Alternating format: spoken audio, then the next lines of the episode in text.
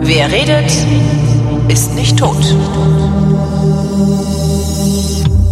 Willkommen zur Wirtschaftskunde, worin ich mich über Wirtschaft erkundige und zwar bei Rüdiger Bachmann und bei Christian Bayer. Hallo, ihr zwei. Hallo zusammen. Hallo. Womit fangen wir denn an? Mit, dem, mit Steuern, oder? Gerne. Gerne, mit Steuern. Du magst Steuern immer gerne. Der Sachverständigenrat zur äh, Gesamtwirtschaft, die Wirtschaftsweisen. Wie heißt denn der Sachverständigenrat zur Begutachtung der gesamtwirtschaftlichen Lage? So heißt das Ding, ne?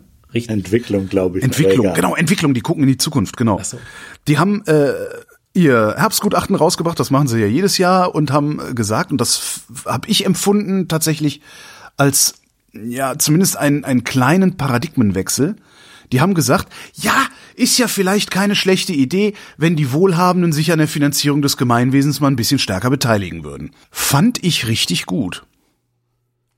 Ja, auch. also ich meine, äh, genau, wir haben ja Ähnliches in der Wirtschaftskunde ja schon vertreten. Insofern freue ich mich, dass die Kollegen sozusagen unsere Doktrin hier übernommen Dass die haben. Kollegen zur Vernunft gekommen sind, ja. dass die ja. Kollegen zur Vernunft gekommen sind, vermutlich der Wirtschaftskunde gehört haben und das dann direkt äh, in das äh, Gutachten des Sachverständigenrats äh, haben einspeisen lassen. Also und üb im Übrigen, so groß ist der Paradigmenwechsel ja tatsächlich nicht, obwohl, äh, wenn man, ähm, sagen wir mal, so die Rezeption, die ja ganz interessant war, äh, von ordoliberaler Seite, äh, Justus Haulkapp und Lars Feld haben wohl in ihrem Pionier-Podcast äh, dieses Kapitel als ganz schlimme Entgleisung äh, gegeißelt und so weiter. Also es gab durchaus Riesenaufregung. Bevor Lars Ähm, Feld sowas gut findet, friert die Hölle zu. Ja, das mag ja sein, aber es ist, ist schon interessant, äh, dass, äh, dass es da so, äh, also interessant, also es ist erwartbar gewesen, aber immerhin, also es ist ja, das ist, kommt ja durchaus von Leuten, die sonst auch immer sagen, man äh, soll durchaus, äh, sagen wir mal, eine gewisse Differenz gegenüber der Wissenschaft haben, auch gegenüber dem Sachverständigengutachten, Sachverständigenratsgutachten, dass er mit einer gewissen wissenschaftlichen Autorität kommt und dann wird hier sich so äh, äh, der Mund äh, dann doch über die ehemaligen Kollegen, so muss man es ja sagen, äh, zerrissen. Aber ja, innerlich, und was ich, was ich noch sagen will, der, der Paradigmenwechsel war ja nicht so groß, weil es ist ja gar nicht so, wie du gesagt hast, dass sich die Reichen jetzt mal grundsätzlich mehr an der Finanzierung des Gemeinwesens beteiligen sollten, sondern es wurde, es wurde einfach nur geschrieben, man sollte vielleicht mal darüber nachdenken, dass jetzt in dieser ganz speziellen Krise temporär Und zwar sehr begrenzt, sehr begrenzt. sehr begrenzt und genau über ein Energiesoli oder eine temporäre Erhöhung, Erhöhung des Spitzensteuersatzes bei der Einkommensteuer, darüber nachzudenken, ob nicht entsprechend und so weiter. Also insofern, also ein Paradigmenwechsel sieht, glaube ich, irgendwie anders aus. Darum sage ich ja ein kleiner Paradigmenwechsel, aber immerhin steht das da drin. Ich habe das, äh, ich kann mich nicht daran erinnern, dass da jemals irgendwie so ausdrücklich auch gelesen zu haben, dass sie sagen, die Reichen sollen jetzt mal zahlen, auch wenn es nur für einen kurzen Zeitraum ist. Also ich würde ja sagen, das ist eine Zeitenwende. Endlich, Noch größer. Zeitenwende. Das mit der gleichen Geschwindigkeit, dachte ich mir. Okay, gut. äh, Tempolimit, mit Tempolimit in die Zeitenwende. Gegen 2027 kommen dann die Steuererhöhungen. Genau. In, in, in der Formulierung fand ich auch sehr interessant, sie haben nicht geschrieben, sollten äh, Steuererhöhungen dazu beitragen, sondern könnten. Das finde ich immer ganz Gut, schön. Also theoretisch diese kleinen, dürfen die das eigentlich ja gar nicht. Es gibt ja eigentlich, Ach so. glaube ich, diesen Paragraph im Gesetz, der, der, der, die dürfen eigentlich nur Politik äh, ähm, Vorschläge evaluieren. Die dürfen eigentlich gar keine, wenn man es genau nimmt, Politikvorschläge selber machen. Ha, ha, ha. Ähm, ich meine, natürlich machen die ständig irgendwelche versteckt Politikvorschläge. War schon immer so. Haben auch die Ordos immer gemacht früher. Ähm, insofern, aber äh, die, da muss man, glaube ich, einfach um sagen, der Form halber, muss man da entsprechend vorsichtig formulieren, dass man, dass man sozusagen vorschlägt, drüber nachzudenken und nicht vor, vorschlägt, das als Politik zu machen. glaub. Hast du, hast du dir das Ding ganz angeguckt? Weil es sind ja doch einiges an Seiten gewesen. Ich hatte es dann mal so nicht das überflogen. ganze Gutachten. Ich habe Ja. mir dieses Finanz, Okay. diesen finanzpolitischen Teil eben besonders angeguckt. Ich meine, da sind ja viel auch unkontroverse Sachen drin, also keine Ahnung über Inflation. Inflationserwartungen werden da halt dokumentiert. Dann hat Ulrike Malmendier ein Kapitel über äh, Migration geschrieben zum Beispiel, was ähm, ähm, was sicher wichtig ist. Also wir, äh, also vielleicht sogar eines der wichtigsten Kapitel sein dürfte, aber vielleicht auch entsprechend in der Wissenschaft jedenfalls irgendwie unkontrovers. Also ist klar, dass wir, dass wir ein Problem haben auf, mit, dem, mit dem Arbeitsangebot in der Zukunft und dass Deutschland äh, eine ganz andere, äh, ganz anders und neu über Immigration nachdenken muss, was ja diese Koalition eigentlich machen wollte. Äh, ja, jetzt irgendwie nicht, ich meine, verständlicherweise vielleicht auch nicht dazugekommen ist. Es lagen ja auch wirklich andere Dinge an. Also das muss man ja fairerweise auch sagen. Ähm, die waren halt jetzt relativ schnell im Krisenmodus. Aber natürlich, Migration ist ein super wichtiges Thema. Da muss Deutschland äh, völlig neu drüber nachdenken. Ähm, aber wie gesagt, Wissenschaft, politisch natürlich ein hoch, hoch äh, kontroverses Eisen. Aber äh, solange das erstmal nur so im Sachverständigenratsgutachten drinsteht, wie gesagt, wissenschaftlich relativ unkontrovers, denke ich mal. Ähm, ja, also es sind, es sind ja nicht alle Themen jetzt da diese großen Aufregerthemen. Aber eben dieses finanzpolitische Kapitel war eben doch, sagen wir mal, insofern ein Aufregerthema, als es die Orders im Grunde genommen zu einem gemacht haben. Ich meine, wie gesagt, was sie vorgeschlagen haben, haben andere auch vorgeschlagen. Wir haben auch hier ja schon im Podcast drüber gesprochen. Äh, das hängt eben mit dieser sozusagen mit dieser ja, mit dieser, mit dieser triple, dreifachen Problem, ineinandergreifenden Problemlage ineinander, dass du, dass du einerseits obwohl es da, da gibt's ja vielleicht auch die ersten Zeichen äh, eines Licht am Ende des Tunnels, was die Inflation angeht. Wir haben ja gerade ganz gute Inflationsnachrichten äh, über die Erzeugerpreise bekommen äh, gestern. Ähm, aber immerhin, wir sind nach wie vor in einem hochinflationären äh, Umfeld. Das ist die Problemlage Nummer eins.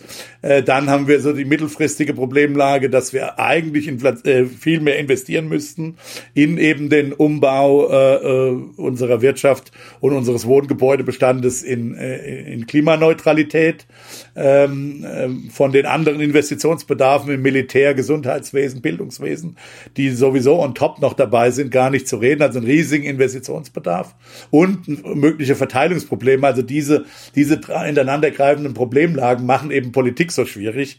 Und darüber nachzudenken, dann am Ende äh, zu gucken, dass am Ende der Konsum der etwas wohlhaberen habenderen ähm, eingeschränkt wird, möglicherweise über Steuererhöhungen. Wie gesagt, halte ich jetzt nicht für eine revolutionäre Erkenntnis. Die hatten wir schon viel früher als der Sachverständigenrat. Ja, ja, aber da hat Lars Feld noch im Sachverständigenrat gesessen. Denkst du, die hätten das, denkst du, die hätten das so aufgeschrieben, wenn der da noch drin säße? Natürlich nicht. Nee, ne? äh, denke ich nicht. Vielleicht mit einem Minderheitenvotum. es gab diesmal ja keine Minderheitenvoten.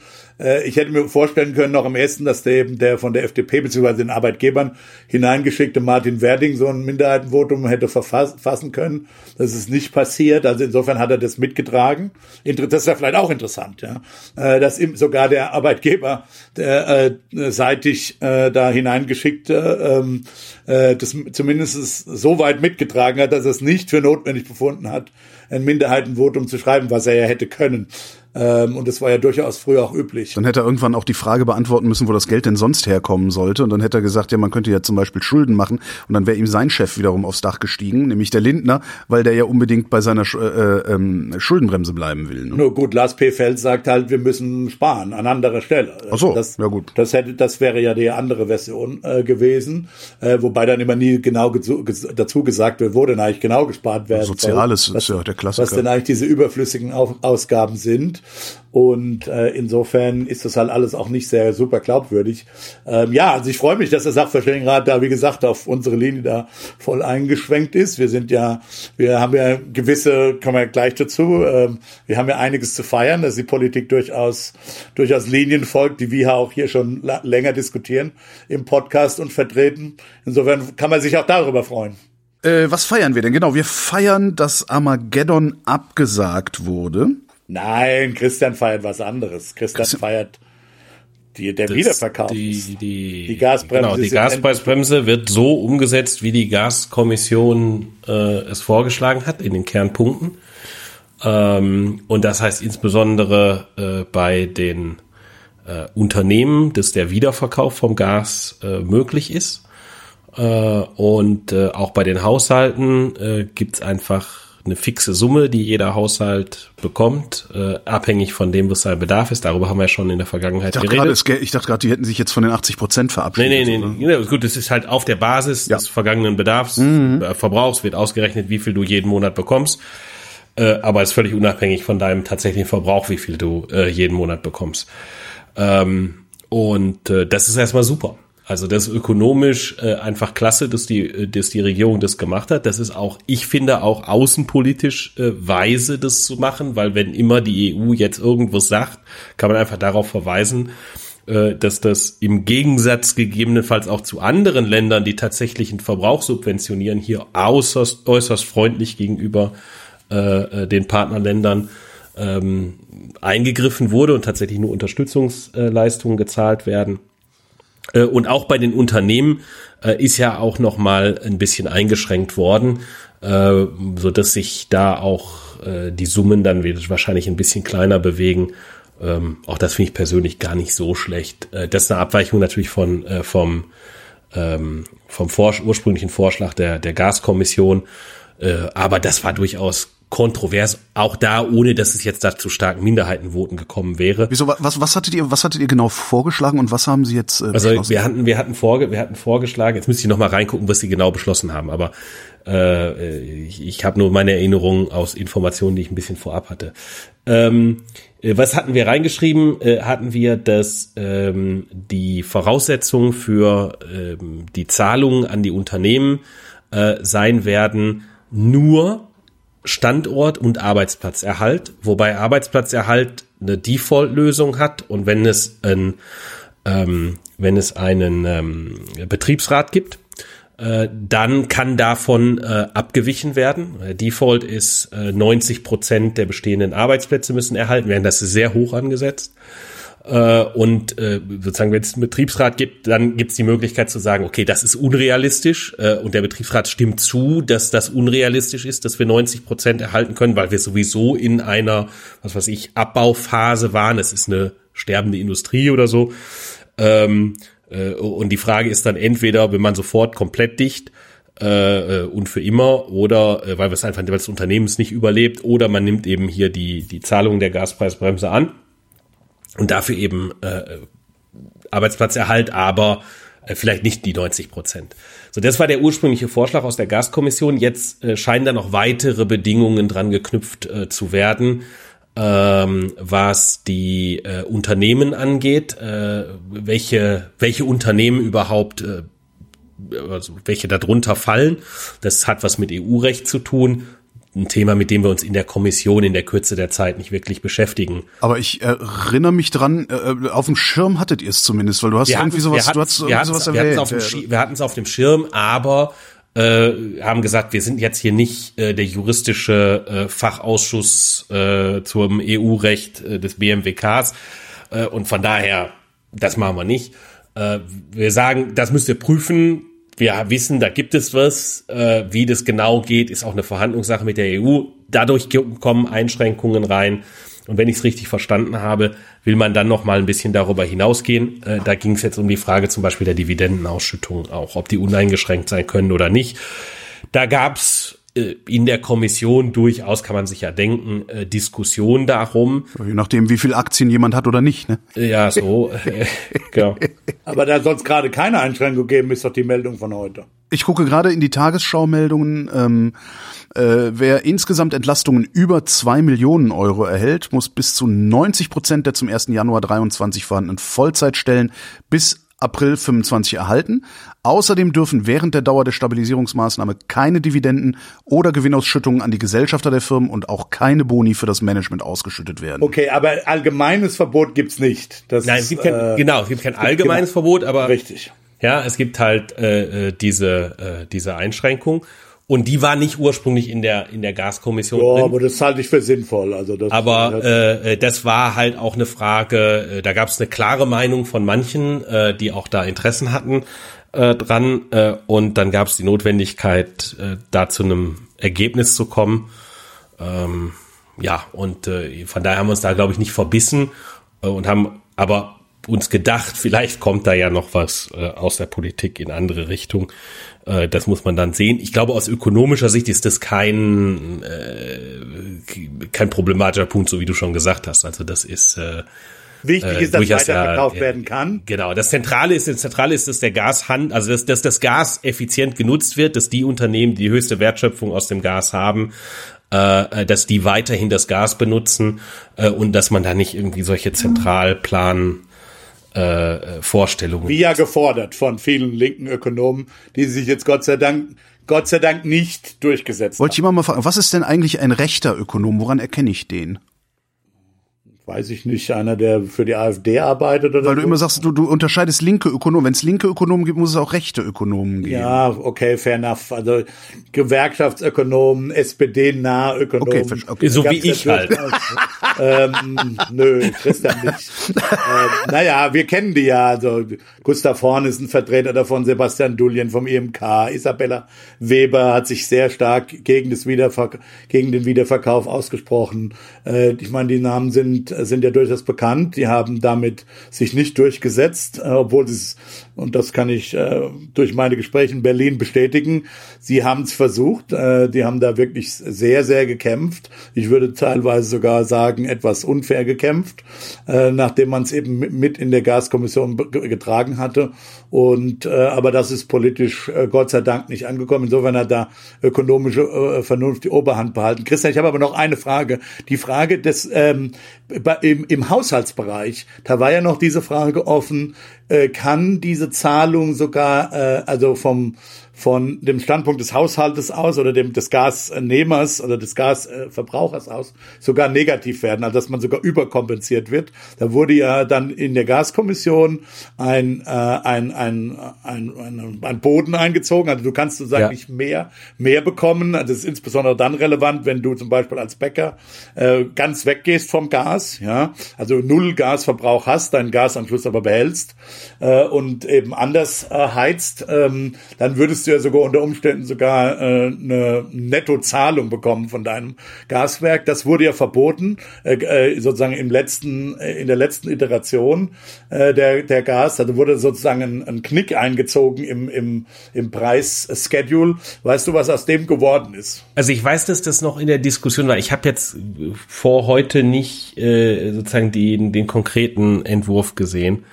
Ähm, ich weiß, dass das durchaus noch in der Diskussion war, weil es da insbesondere, also es soll normalerweise so sein, dass es diese, diese, dieses, äh, diese Null gibt, diese Untergrenze gibt. Die Idee, die dahinter steht, äh, hinter dieser, äh, dieser Untergrenze von Null ist, dass die meisten, die jetzt bauliche Maßnahmen durchführen, also bei dem Bäcker, das ist halt schwierig, der kann seine, die, der wird den Ofen kaum auf eine Ölheizung umstellen können, der typische Bäcker, ist schwierig.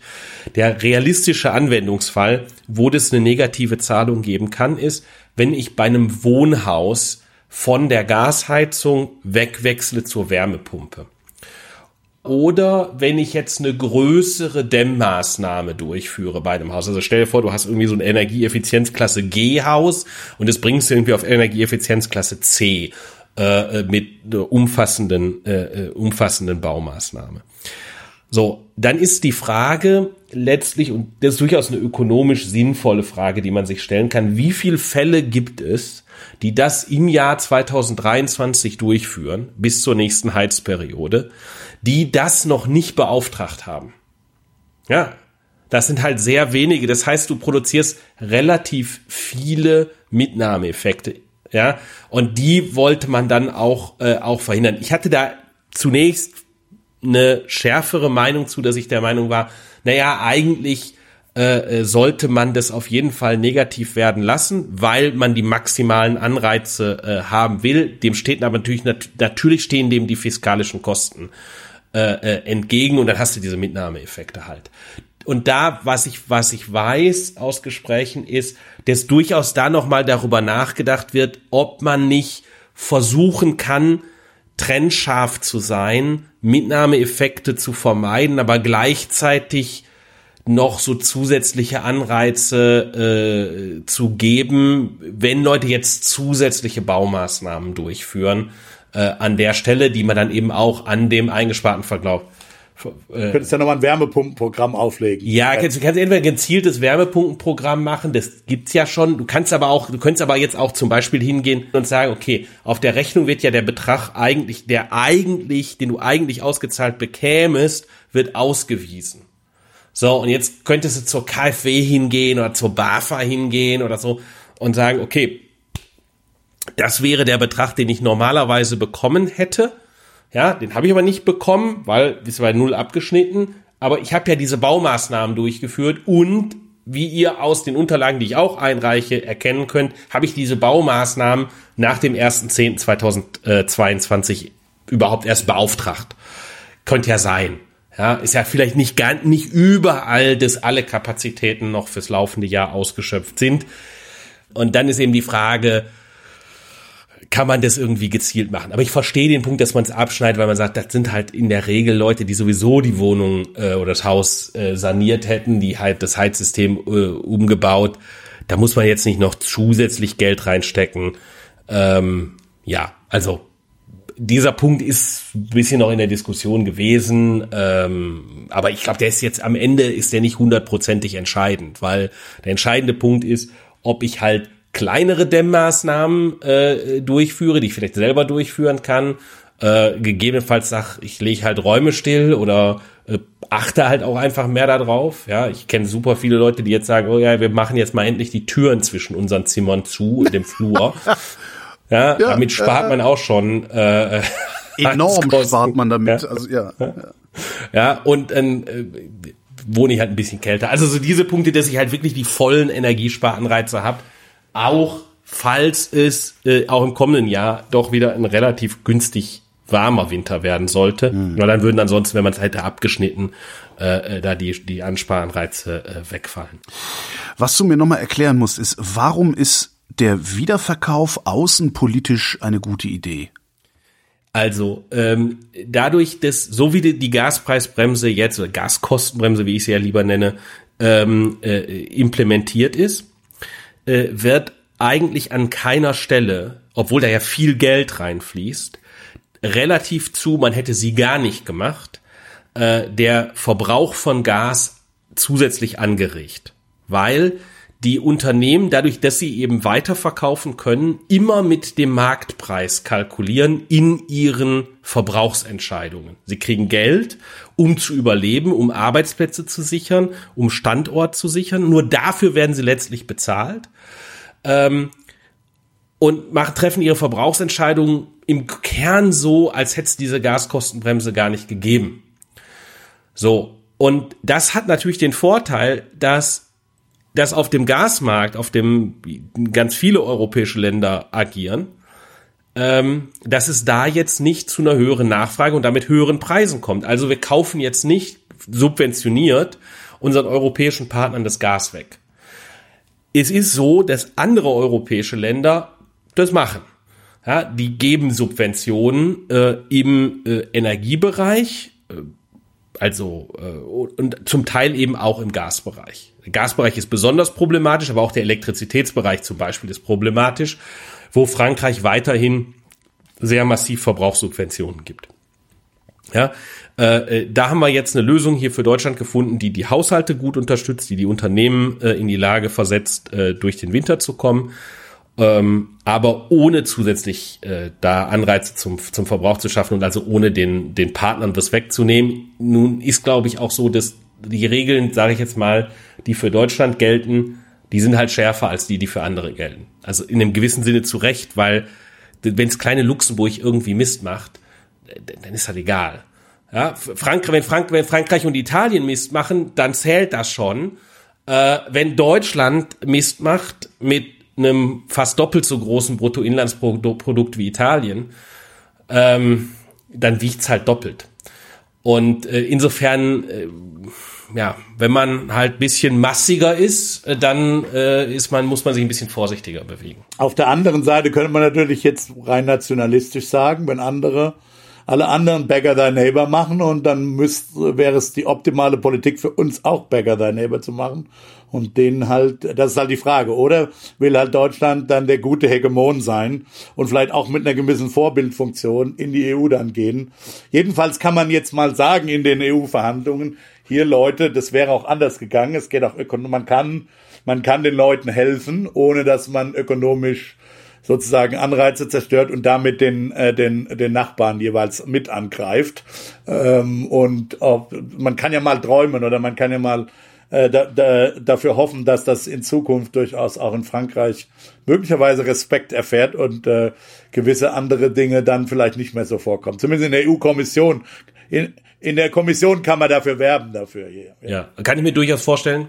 Die Niederländer haben zum Beispiel ja auch ein Verfahren gewählt, ähm, was äh, sehr darauf abzielt, nicht äh, Energieverbrauchsanreize äh, zu erhöhen. Ähm, also es ist nicht so, dass, dass wir jetzt die einzigen sind, äh, die so ein Verfahren ähm, äh, sich gewählt haben. Und in Italien sind die Dinge auch noch in der, in der Schwebe. In Frankreich ist das Ganze auch ein etwas weniger großes Thema. Ist hauptsächlich bei der Elektrizität äh, ein problematisches Thema. Aber Elektrizität ist natürlich derzeit mindestens genauso ein Problem wie das Gas. Finanziell ja, aber mengenmäßig nicht. Ich könnte mir sehr gut vorstellen, dass wir in Deutschland sagen würde, okay, dann machen wir jetzt auch Bagger Thy Neighbor, dass wir dann auch ganz schnell einfach die verfügbare Gasmenge für Gesamteuropa so weit verringern, dass für alle nichts mehr übrig bleibt. Ja, das stimmt. Also das ist ja, das, das, das kommt stimmt. noch dazu. Also das ist äh ja, ja, das Elektrizität ist auch auch erstmal noch mal ein stärker lokales Gut. Also es gibt zwar Handel über die Grenze, aber das ist halt die Transportkosten sind relativ hoch. Äh, beim Gas ist es so, äh, alle, die verbunden sind, äh, weil sie das Leitungsnetz teilen, die teilen sich mehr oder minder äh, komplett den Gasmarkt. So, und dann stellt sich hintenrum raus, äh, das ganze Gas, das hätten wir sowieso nicht gebraucht. Zumindest nicht das ganze Gas, was sie uns im März gesagt haben, dass wir dringend brauchen und behalten müssen, weil nämlich sonst der Untergang des Abendlandes droht. Der scheint auch abgesagt zu sein. Da habe ich gerade gra die Tage irgendwas gelesen, da hat doch auch wieder, wer war das? War das Leon Hirt, der das ausgerechnet hatte? Nee. nee. Ja, also vor allem Statistische Bundesamt hat Statistische Bundesamt gezeigt, okay. dass, hat, das Statistische Bundesamt hat erstmal gezeigt, dass wir ähm, 10 Prozent, äh, 20 Prozent äh, Rückgang ungefähr mehr als 20 Prozent beim Gasverbrauch haben. Wir haben 10 Prozent Produktionsrückgang in der energieintensiven äh, Industrie. Die macht allerdings nur einen ganz kleinen Teil der Industrie aus und äh, die gesamte Industrie, da haben wir sogar einen Anstieg der Produktion relativ zum Vorjahr. Ähm, Was eben also zeigt, dass, dass diese befürchteten Kaskadeneffekte äh, aus dem, äh, aus dem, äh, die eben aus dem Frühjahr äh, befürchtet wurden, so nicht eingetroffen äh, äh, äh, sind. Und da gibt's jetzt durchaus, da gibt's auch noch andere Studien. Also es gibt ja äh, die, äh, für den für den Sachverständigenrat hat es äh, äh das IWH in Halle war das, ne? Die, genau, das IWH in Halle, genau. Ja, genau. Äh, das IWH in Halle hat da äh, eine ex, sogenannte externe Expertise vorgelegt. Also was die eben gemacht haben, die haben sich sozusagen mal die ähm, die äh, äh, ja die so die Gasintensität das das ist tatsächlich wirklich neu gewesen äh, die Gasintensität Intensität auf Produktebene angeschaut. Also nicht nur so wie wir das gemacht haben so auf Industrieebene und auch die alle anderen äh, im März in ihren Studien Industrieebene sondern die haben sich die wirklich ähm, auf Produktebene mal angeschaut. Und da kommt eben raus dass ähm, die dass der Gasverbrauch äh, sehr konzentriert ist in relativ wenigen Produkten. Also in etwa 300 Produkte Produkte, die 90 Prozent des Gasverbrauchs der Industrie äh, äh, ausmachen. Und dann haben die sich eben auch angeguckt, dass die, ähm, dass die, äh, die meisten dieser Produkte sind Produkte, wo es eine relativ hohe Importintensität gibt. Also äh, umgekehrt einen relativ kleinen lokalen Anteil äh, in, in Deutschland. Und, ähm, und dann haben die sozusagen so eine Überschlagsrechnung gemacht äh, und, und haben eben festgestellt, dass man, wenn man jetzt die, die diese 300 Produkte angenommen, also in, das ist ja ein extremes Szenario, wenn man die jetzt komplett stoppen würde, ja, die Produktion in Deutschland, äh, äh, diese 300 äh, gasintensiven Produkte, die eben 90 Prozent des Gasverbrauchs der Industrie ausmachen, dann äh, würde äh, äh, könnte man ein, äh, und zwar und durch Importe äh, substituiert äh, würden, äh, dann kommt eben raus, dass man, dass da höchstens drei Prozent Umsatzeinbruch der gesamten Industrie äh, äh, das zur Folge hätte. Und das ist eben, äh, das ist halt interessant, weil, oder das bestätigt im Grunde auf Produktebene, was wir ja auch schon im, im März immer gesagt haben, oder seit dem März sagen, dass du eben zwei Möglichkeiten im Grunde hast. Entweder du kannst, es gibt eine Import-Substitutionskonkurrenz, äh, dann kannst du es eben auf dem Weltmarkt einkaufen und dann äh, ist sozusagen äh, der Sektor in Deutschland, der das da nicht mehr herstellen kann, der ist durchaus, der hat Probleme und wir sehen es ja auch am, am, am Umsatzrückgang oder am ja, Umsatzrückgang der ähm, oder Wertschöpfungsrückgang, Produktionsrückgang der Industrie, der energieintensiven Industrie.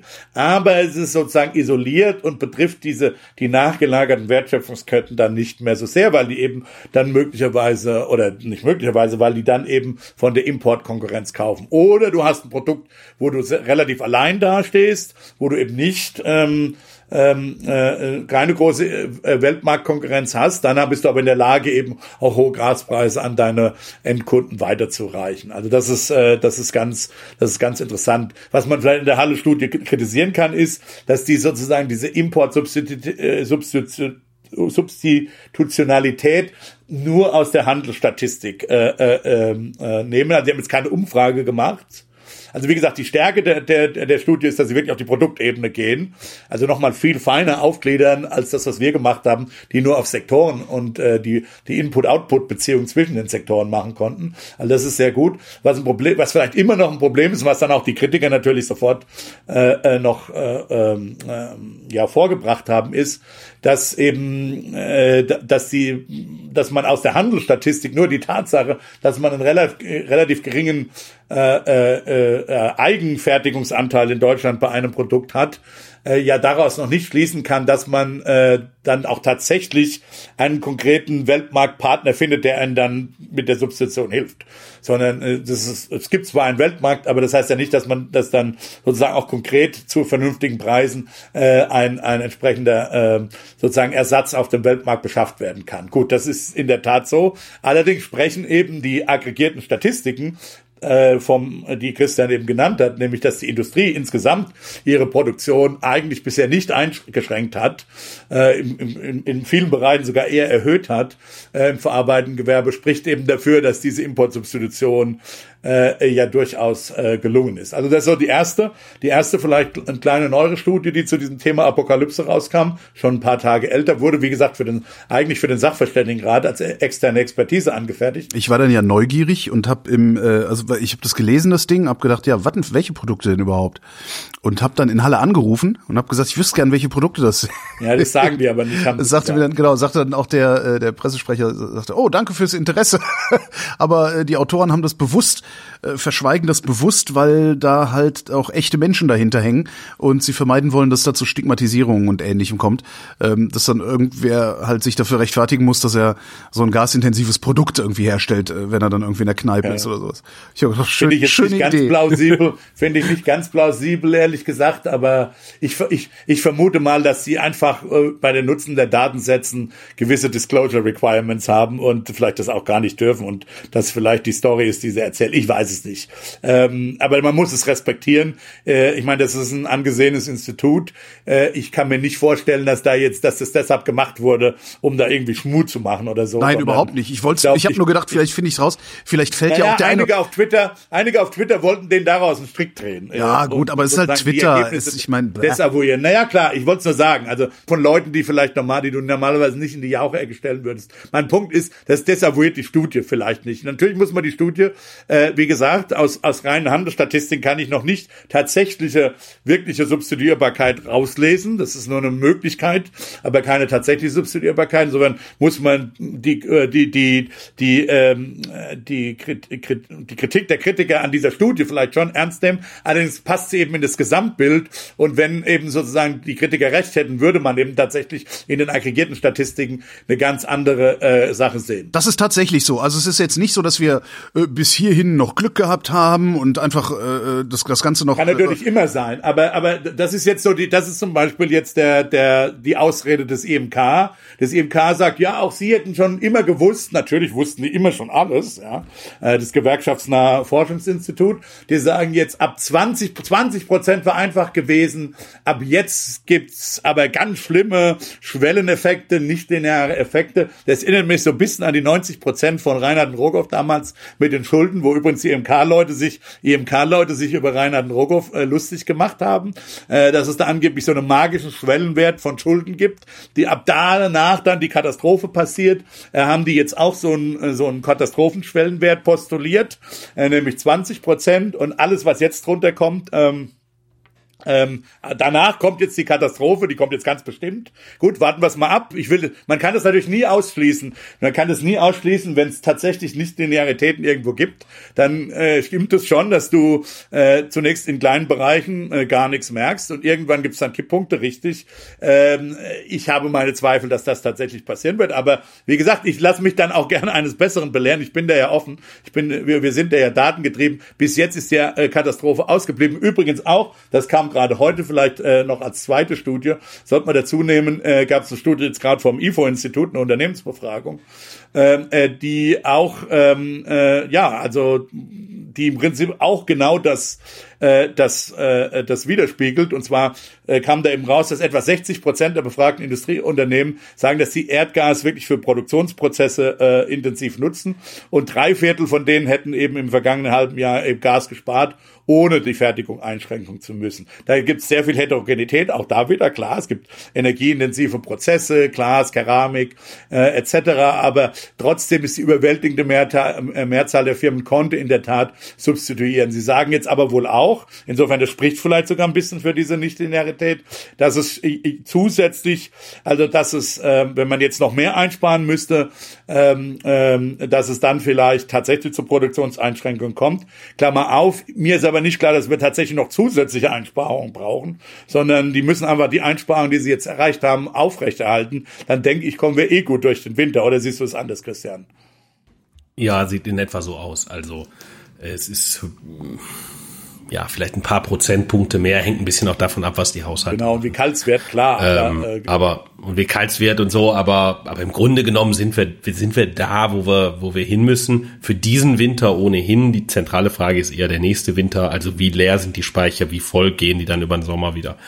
Also das glaube ich sollte nicht nicht so so, so da, ne, da sind wir ungefähr bei der Größenordnung, wo es hinkommt. Und natürlich jede, äh, also auch unsere einfachste ökonomische Theorie, die wir damals im März benutzt haben, die sagt dir natürlich auch, dass die, die ersten 20 Prozent viel billiger einzusparen sind als die nächsten 20 Prozent.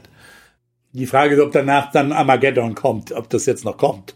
Ja, ähm, äh, ja, äh, also ich glaube nicht für, ich glaube nicht, dass es irgendwie so 20 Prozent und dann irgendwie, wenn man jetzt noch ein Prozent zusätzlich einsparen müssen, dann danach passiert irgendwie äh, der totale Untergang. Aber natürlich, das wird immer teurer. Deshalb ist ja so wichtig, dass man es halt wirklich effizient einspart, das Gas. An den Stellen, wo es halt am wenigsten wehtut, da wirklich hinzugehen und da. Ich erinnere mich dran, dass äh, damals im, im Frühjahr äh, 2022 der Bundeskanzler versucht hat, im Fernsehen euch zu diskreditieren. Also die Autoren, Autorinnen dieser, dieser äh, Bachmann-Studie, wie sie dann oft genannt wurde, weil Rudi auf Twitter immer so laut. ähm, wer hat denn jetzt eigentlich wie recht gehabt?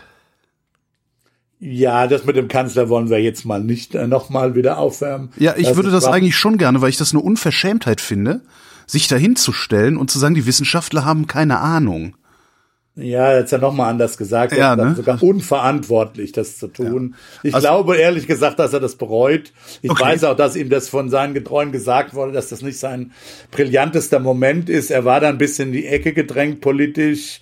Äh, verstehe ich, äh, wie gesagt, Schwamm drüber, wenn er das jetzt mit der, ich meine, dass, er, dass, dass er das nicht ernst gemeint hat, ja, nicht wirklich ernst gemeint hat, sieht man ja schon daran, dass er zwei Autoren dieser Studie in die Gaskommission berufen hat und im Grunde, also jetzt nicht der Kanzler direkt, aber zumindestens äh, damit äh, okay gewesen sein muss, ja, äh, äh, zwei, zwei Autoren dieser Studie in die Gaskommission berufen hat und deren Empfehlungen ja jetzt auch äh, äh, nahezu eins zu eins äh, umsetzt und zwar entgegen äh, der Empfehlungen derselben Leute, die im März auf seiner Seite eher waren.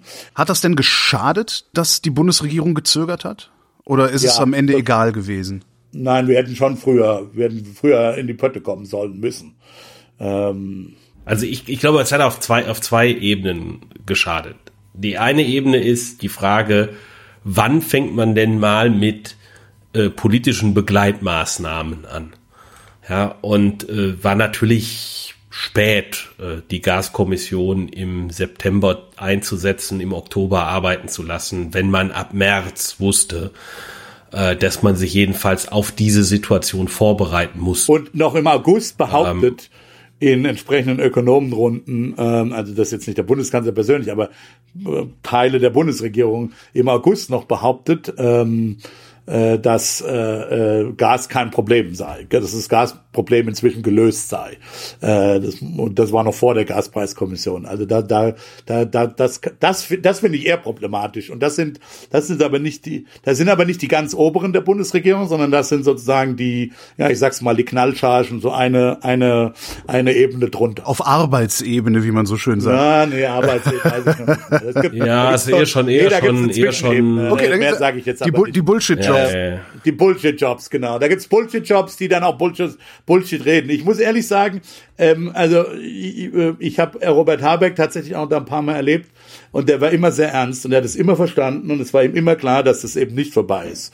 Äh, insofern, äh, ähm, äh, äh, nee, ganz, ganz oben sind wir, glaube ich, sogar ganz gut geführt. Es ist eher so die Bullshit-Jobs zwischendrin, die manchmal. Kann es sein, dass zu viele Leute in der Bundesregierung auch nach dem März noch zu sehr davon überzeugt waren, dass das alles schon wieder Business as usual geben wird in relativ kurzer Zeit? Ja, das glaube ich. Oder die Hoffnung war da. Also das ist sicher immer ein Ja. Element. Ich meine, das haben wir in Corona ja gesehen.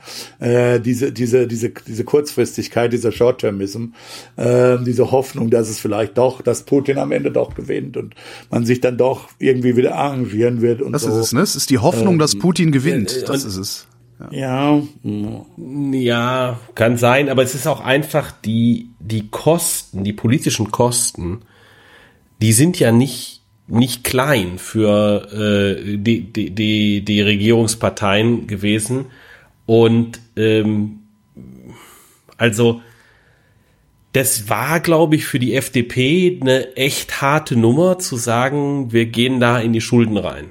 Und äh, es war ja auch klar, dass, dass man nicht jetzt irgendwie für 200 Milliarden hätte Kürzungen im Bundeshaushalt durchführen. Naja, schwer. Ähm, ja, das, wäre auch für alle, Also- diese selbst für die FDP unmöglich gewesen. Ähm, so, und äh, also diese Situation, die ist halt schwierig, ja, also das mit den Schulden. Auf der anderen Seite hatten wir natürlich dann auch die Diskussion, und da gab es auch ein Interesse daran, dass die kurz ist, um die Verlängerung der, der AKW-Laufzeiten, die Diskussion äh, um äh, das Frackinggas äh, in Norddeutschland. Äh, also in dem Bereich haben wir natürlich auch politisch hochkostspielige äh, Diskussionen gehabt, dann bei den Grünen und dann auch für die F äh, SPD war das natürlich ein Wabangspiel. Ne, wenn die sich hätte auf unsere Studie 100% verlassen können, äh, und da muss ich auch sagen, politisch hätte ich da auch Respekt gehabt Ja. und ähm, naja, ne, das ist jetzt Ja. eine Studie. Okay, da kann man jetzt anfangen, darauf vielleicht aufzubauen und zu sagen, da können wir mehr wagen. Äh, aber da, da all in zu gehen sofort, auch da kann ich verstehen, dass man das nicht macht. Da habe ich, da habe ich völliges Verständnis für, weil natürlich gibt es das Risiko, dass das äh, auf der Industrieseite dann doch irgendwie nicht gut geht.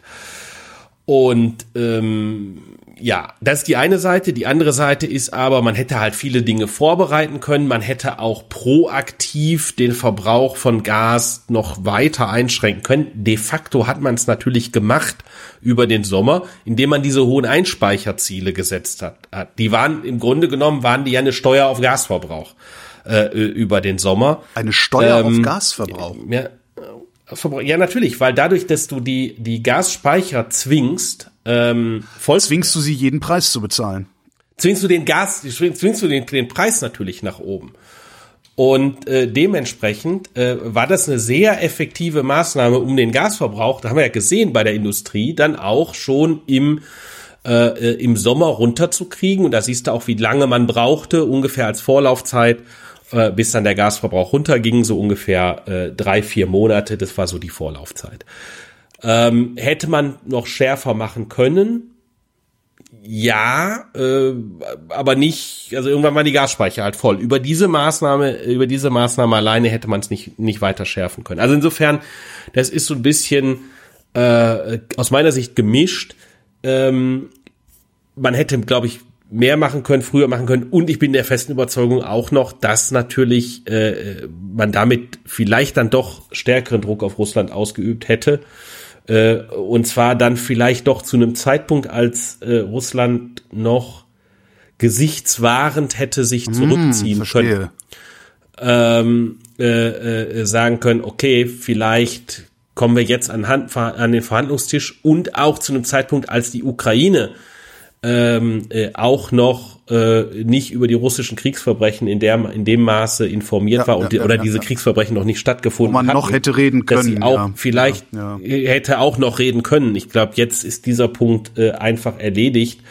Äh, äh, und äh, jetzt geht dieser Krieg mit einem Sieg der Ukraine äh, aus. Äh, davon bin ich der festen Überzeugung. Äh, aber natürlich ist es ein Preis, ja.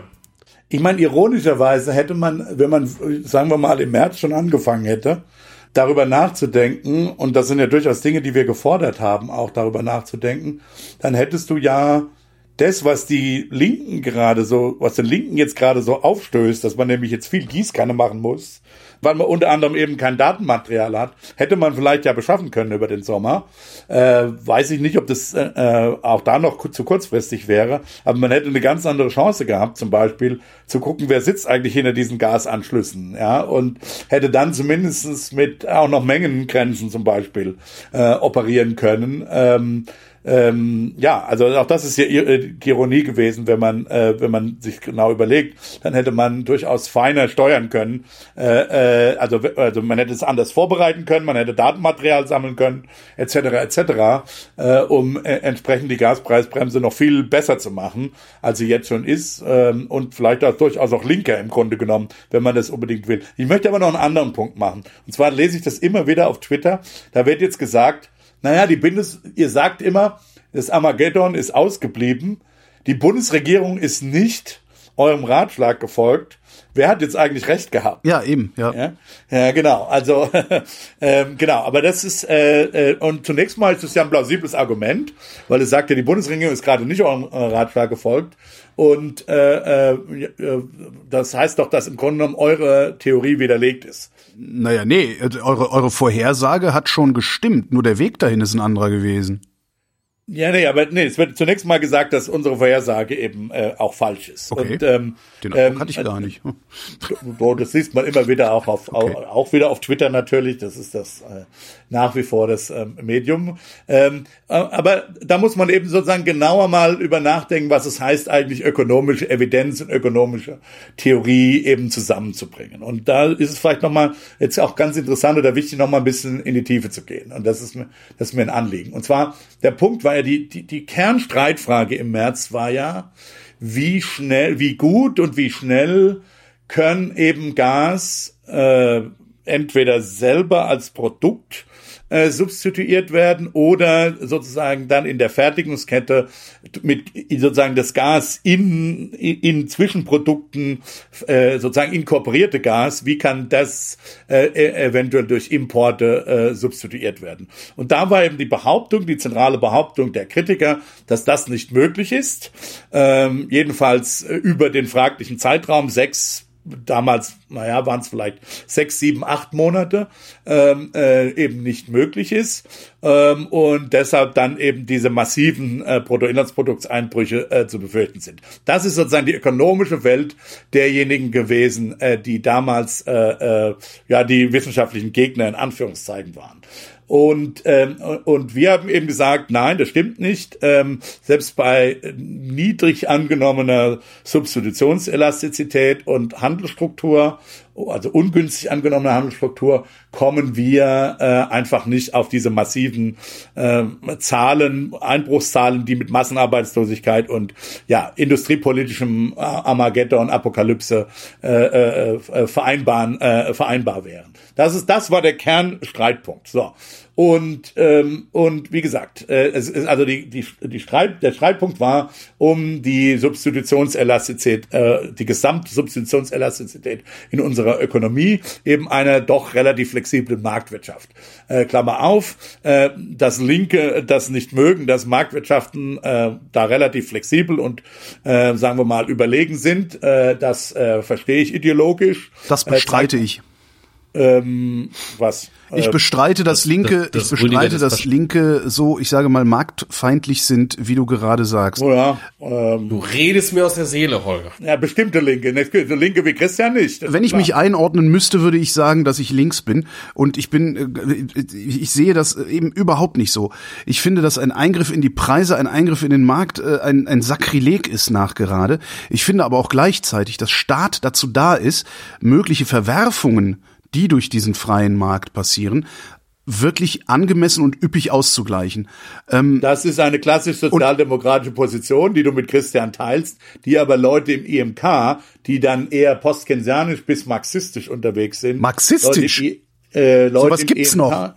Ja, äh, ich glaube schon, dass das, also dass sie letztlich, dass sie letztlich äh, am liebsten eine Zentralverwaltungswirtschaft hätten, irgendwie. Also ja, aber dass das nicht geht, haben wir doch in den 70ern gelernt. Ja, aber auch, ich meine, Leute wie Isabella Weber, die träumen davon jetzt wieder, dass eben der Staat ist und am Ende des Gas dann irgendwie allwissend äh, äh, zuteilt. Äh, das, das scheinen mir schon so, sagen wir mal, Instinkte zu sein, die, die da einige haben. Natürlich Michael Hüter nicht. Michael Hüter, der wollte immer nur Subventionen haben. Das ist klar. Ähm, du, du, also du sprichst jetzt, du sprichst jetzt äh, ausdrücklich von, weil, weil du gerade Gas sagtest. Du sprichst jetzt ausdrücklich von sowas wie, äh, was man so, so landläufig als Daseinsvorsorge bezeichnet. Da würde ich tatsächlich nochmal drüber diskutieren wollen, ob das nicht in Staatshand besser aufgehoben ist. Ja, können wir, können wir ja diskutieren, aber das, das meine ich jetzt. Es geht so, jetzt nur okay. darum, wie sind, äh, wie kann eine Marktwirtschaft oder ist eine Marktwirtschaft gut aufgestellt, sich an externe Schocks äh, anzupassen? Äh, und äh, ja, da gab es ähm, unterschiedliche Auffassungen. Und ich würde sagen, dass diejenigen, die behauptet haben, dass die Marktwirtschaft das nicht kann, jedenfalls in einem Zeitraum von sechs, sieben, acht Monaten, die wurden eindeutig widerlegt. Denn äh, was wir eben hätte sehen müssen, wenn die Annahme, die technische Annahme, man nennt das Leontiev, also perfekte Komplementäre, das heißt, das Gas ist so wichtig, dass wenn du Gas rausnimmst, dass dann sozusagen im Extremfall eins zu eins die Produktion da und in nachfolgenden, äh, äh, auf nachfolgenden Produktionsstufen ausfällt. Und ähm, ähm, das haben die Leute angenommen und das ist einfach schlicht widerlegt, weil das hätte passieren müssen äh, in dem Moment, wo wir 20 Prozent weniger Gas, äh, die Industrie 20 Prozent weniger Gas verbraucht hätte, am Ende 20 Prozent weniger Bruttoinlandsprodukt sozusagen rauskommen müssen. Ähm, und äh, äh, aber das ist einfach nicht so der Fall. Ähm, äh, Im Gegenteil, wir sehen eben, dass die Gesamtproduktion ähm, ähm, ja null äh, äh, mehr oder weniger flach ist schon durch den äh, gesamten Sommer. Also wir haben massiv Gas äh, eingespart ähm, äh, bei in etwa gleichbleibender Produktion und das ist Egal jetzt, ob das durch Putin kam, ob das wir kam, spielt überhaupt keine Rolle für dieses Experiment. Das zeigt eben, dass diese Grundannahme dieser Leute einfach falsch war und in dem Sinne in unsere Grundannahme, dass diese Substitution stattfinden kann, richtig war. So, und das hat jetzt damit gar nichts zu tun, dass äh, die Zeit genutzt werden könnte, die Speicher zu füllen. Die Speicher, dass sie voll sind, sind gut. Gut, ich will das überhaupt nicht bestreiten. Und im Grunde genommen ist es, wäre es auch hirnrissig zu bestreiten, zu sagen, äh, volle Speicher sind irgendwie besser als leere Speicher oder halbvolle Speicher, ist auch völlig klar. Allerdings muss man auch sagen, dass die Speicher nach wie vor einen relativ kleinen Teil äh, der Nachfrage tatsächlich ja wirklich nur bedienen können. Also es kommt immer darauf an, dass äh, kommt immer auf die Gesamtnachfrage bzw. die Gesamtlieferung an, nicht nur was aus den Speichern genommen werden kann. Äh, es fließt ja ständig Gas sozusagen immer neu nach Deutschland. Das ist der weitaus größere Teil, der relevante Teil. Aber es ist natürlich gut, diese diese äh, diese äh, diese Speicher aufzubauen. Aber es ist eben auch nicht so, dass die Industrie ihre Produktion nur deshalb aufrechterhalten könnte, weil die Speicher voll gemacht wurden. Äh, das ist einfach absurd, weil die Industrie hat ja gerade von den im Gegenteil, wenn überhaupt, hat es dass die sozusagen der Industrie eher geschadet, weil ja das schon mal Gas war, das die Industrie nicht benutzen konnte und über den Preismechanismus der Industrie sozusagen vorenthalten wurde, wenn man es genau nimmt. Und trotzdem hat die Industrie eben ihre Industrieproduktion aufrechterhalten. Also die, diese, diese Argument, das um uns wirklich nochmal ganz nah auch an die Zuhörer zu machen, das Argument, weil die Bundesregierung die Zeit nutzen konnte, Gas einzulagern, sind wir deshalb so gut bis jetzt durchgekommen. Das ist einfach absurd. Die, die Industrie hätte genauso äh, äh, durchkommen können, im Zweifel sogar besser durchkommen können, äh, wenn wir jetzt nicht äh, äh, diese Einladung stattgefunden, äh, stattgefunden hätten, beziehungsweise sie, wär, sie hätte äh, äh, der, der Fluss der, der sowieso nach Deutschland gekommen wäre, äh, aus anderen äh, Quellen, äh, wie gesagt, Norwegen, äh, Niederlande, England, jetzt dann zunehmend LNG, wäre ja ausreichend gewesen, die Industrie genauso über den Sommer zu bringen, wie sie tatsächlich über den Sommer gebracht wurde. Ist also kein Argument zu sagen, weil wir damals äh, nicht äh, abgeschaltet haben, von unserer Seite aus dadurch die Speicher füllen konnten, ist die Industrie so gut durch den Sommer gekommen. Die Industrie wäre auch so gut durch den Sommer gekommen und die Tatsache, dass, dass sie so gut durch den Sommer gekommen ist, widerspricht einfach der Grundannahme der damaligen Gegner. Und es wäre halt schön, wenn die Gegner das endlich auch mal ja, wissenschaftlich redlich anerkennen würden.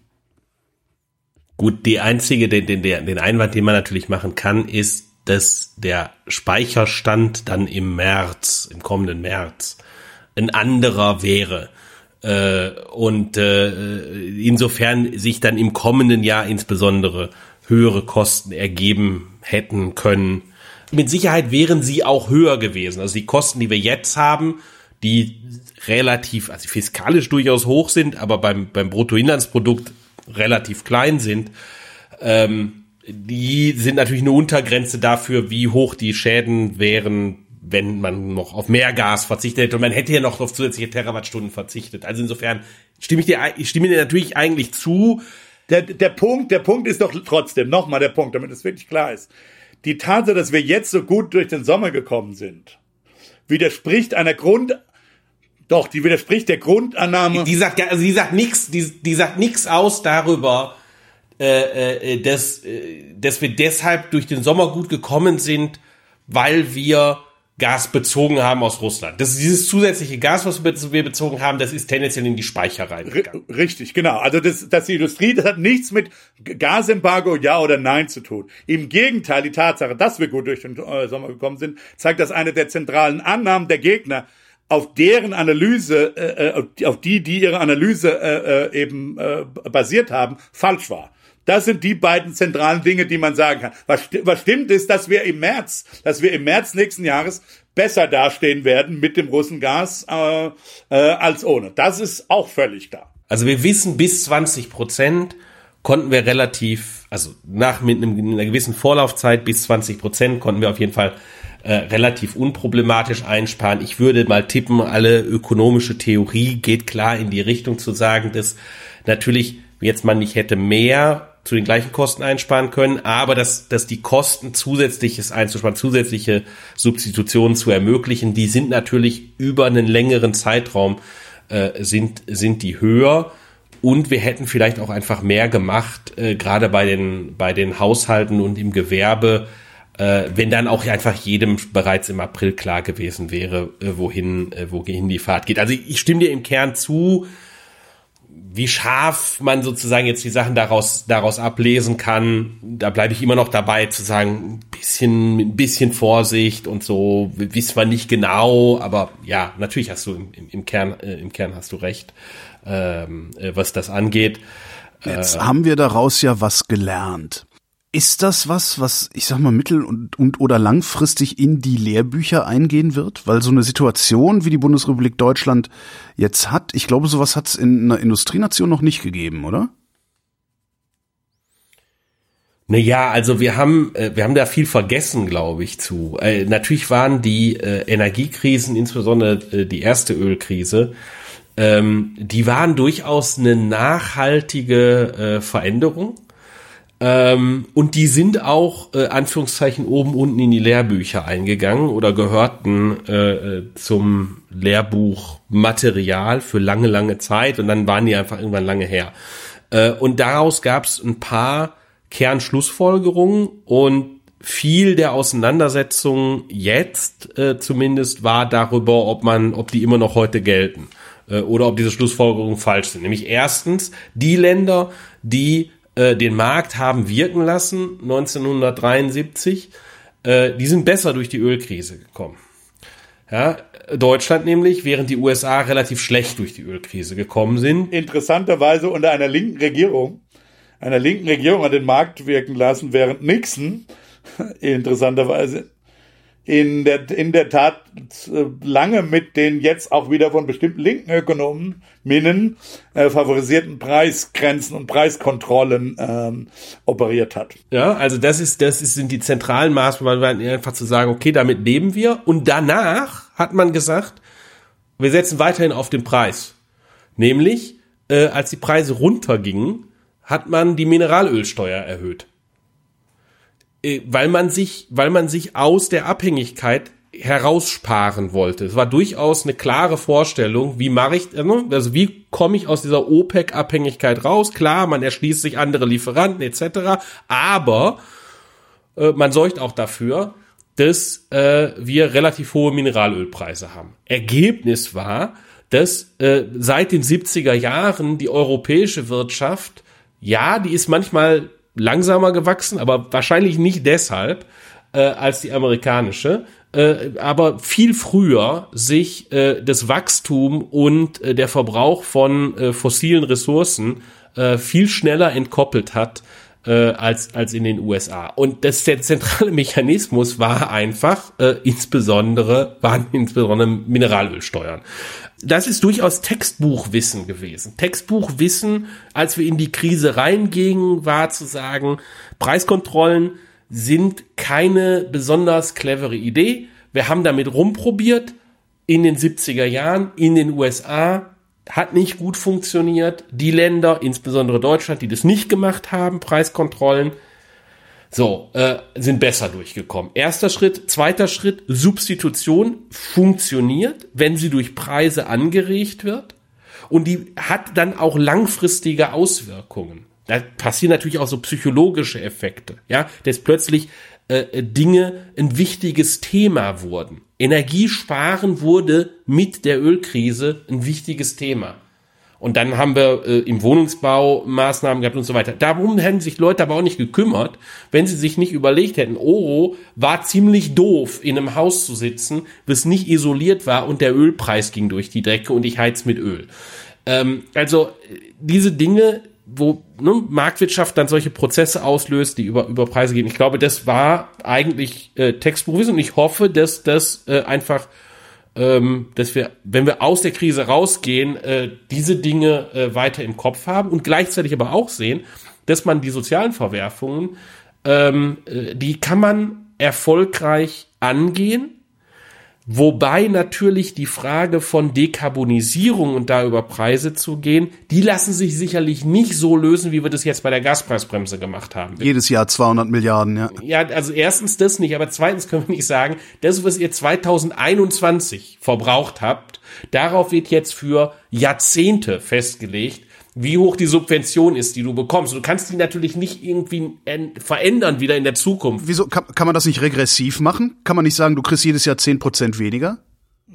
Ja, wir machen es pro Kopf. Also ich meine, das verstehe ich gar nicht. Also wir haben ja dann, du hast ja durch über entweder über Zertifikatsverkauf oder über äh, CO2-Steuern hättest du ja Einnahmen vom Staat, ich meine, das ist ja genau der Klimabonus oder das Klimageld, das die Grünen ja schon relativ textbuchsmäßig, Text, das ist ja wirklich textbuchmäßig, was die Grünen da in, in, in ihrem Wahlprogramm stehen hatten. Also das würde ja jeder Ökonom eigentlich völlig unterstreichen, äh, indem du halt eine Lamsam, indem du halt eine Lamsam, also eine, eine Pro-Kopf-Erstattung äh, fährst, die dann natürlich in der Tat also progressiv sein wird, weil eben äh, tatsächlich der Energieverbrauch der Reichen, äh, äh der CO2-Footprint der Reichen natürlich höher ist. Also der CO2-Footprint ist es, ist es auf jeden Fall, aber es ist nicht ganz so simpel und das wissen wir ja auch ganz praktisch, zum Beispiel aus Frankreich äh, mit den Gelbwesten äh, es ist nicht so, dass alle Leute gleich viel CO2 verbrauchen, die das gleiche Einkommen haben. Natürlich, du hast Heterogenität.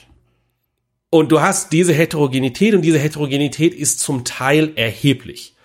Und das bleibt als, das bleibt als Problem, dass derjenige, der äh, der auf dem Land wohnt, äh, der weiter pendelt, der äh, in, in einem Einfamilienhaus wohnt, äh, ja, der, der hat andere, der hat sozusagen andere CO2-Verbräuche, der hat gegebenenfalls an, einfach andere Präferenzen, ja, der mag halt nicht in der Stadt wohnen.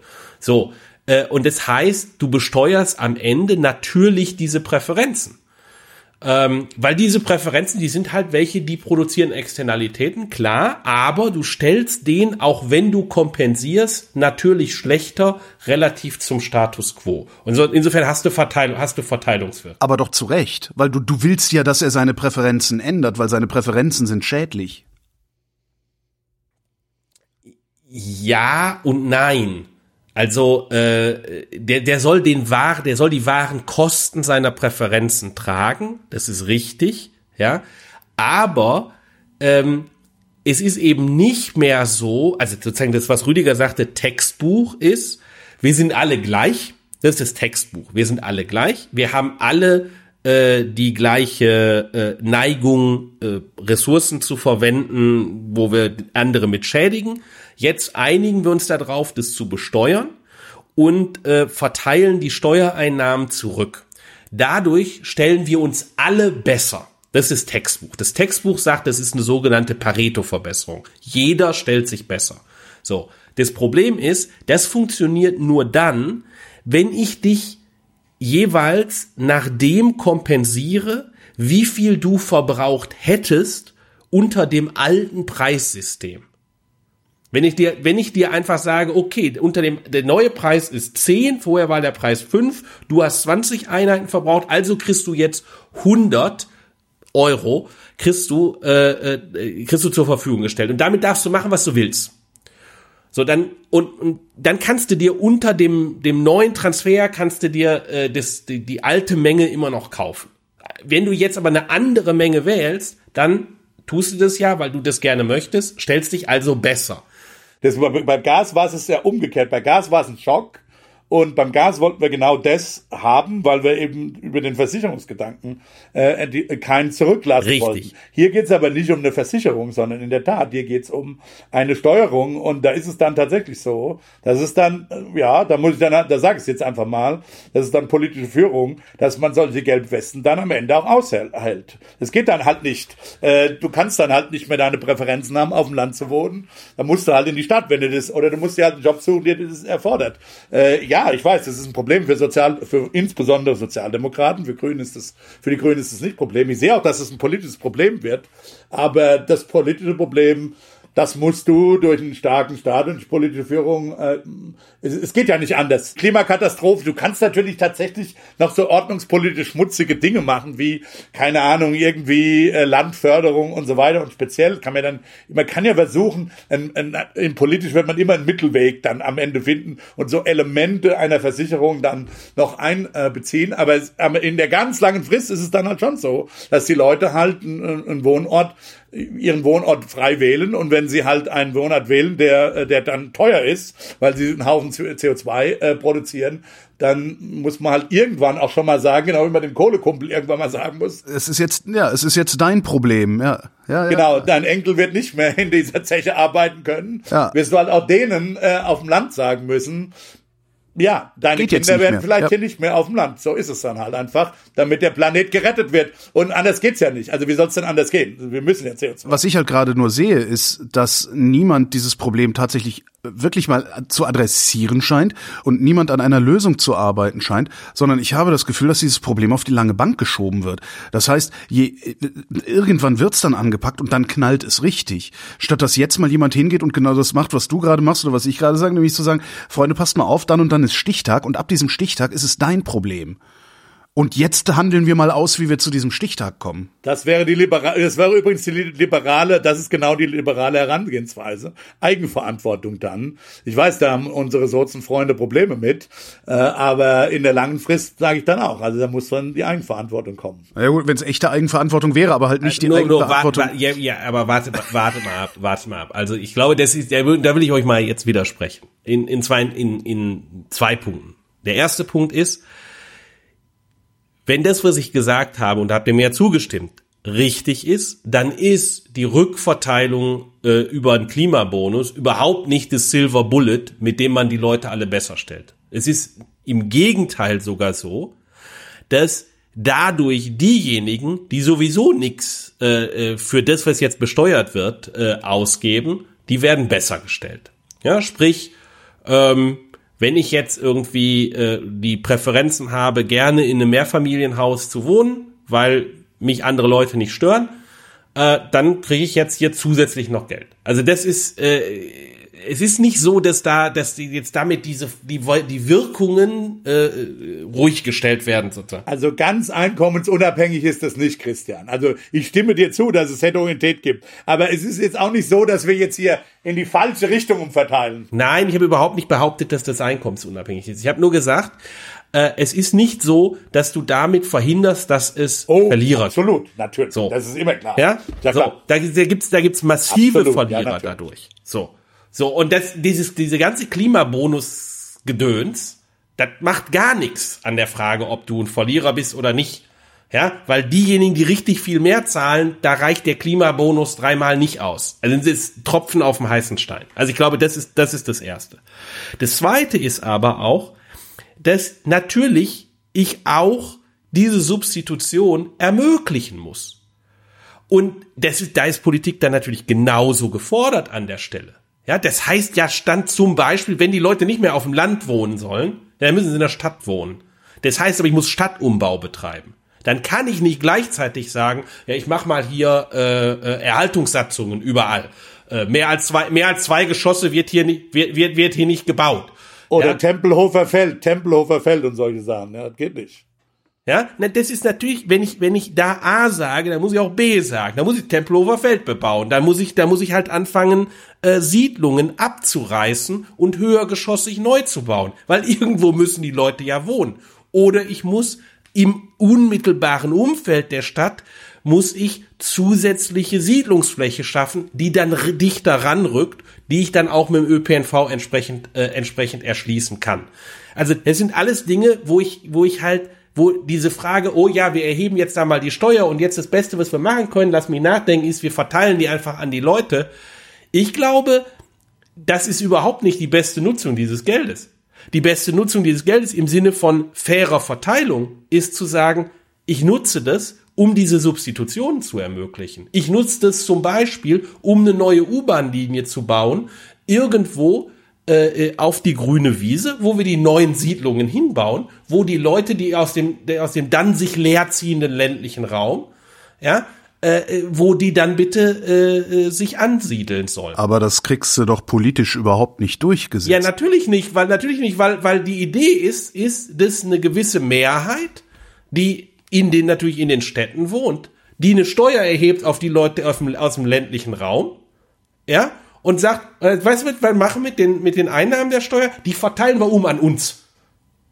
Ihr aus dem ländlichen Raum zahlt die Steuer, dann kriegen wir die. Ich meine, das ist doch Wahnsinn. Wie willst du es denn anders lösen? Also, weil das Ihr habt ja gerade ich habe gerade gesagt, ich glaube nicht, dass es sinnvoll ist, im äh, massiv diese Steuereinnahmen zu benutzen, um an die Leute zurückzugeben. Ja, ja, äh, ich meine, aber die die die äh, auch die Infrastrukturinvestitionen, die du die du sagst, das ist ja letztendlich auch zumindest mittelfristig ein Umverteilen an uns Stadtbewohner, weil ich nehme das Geld von den Landbevölkerung und sage, davon baue ich jetzt äh, eine S-Bahn-Strecke raus und erschließe da neue Wohngebiete.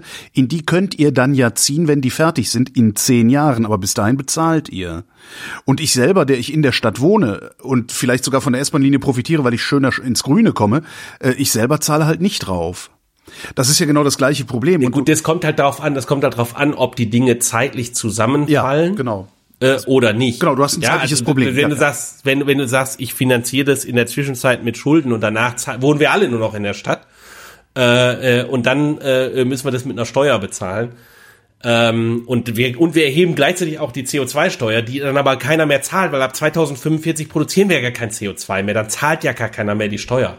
Äh, äh, also da ist aus meiner Sicht ist das ein bisschen äh, zu simplistisch zu sagen, wir können damit irgendwie nennenswert die Verteilungswirkungen ausgleichen. Können wir nicht. Wir können dadurch natürlich, äh, wenn wir langsam die Sachen verteilen, haben wir eine zusätzliche Verteilung hin zu den Armen. Aber es ist nicht eine, ein Ausgleich der Verteilungswirkung äh, in Richtung äh, äh, dass, dass sich alle besser stellen oder so. Das ist einfach, okay, wir machen halt das Steuersystem progressiver. Das finde ich ja gut. Aber das sind zwei völlig unterschiedliche, äh, äh, unterschiedliche ähm, äh, Fragen. Ja, aber da gibt's doch keinen Dissens. Also ich verstehe, ich verstehe nicht, wo der Dissens ist.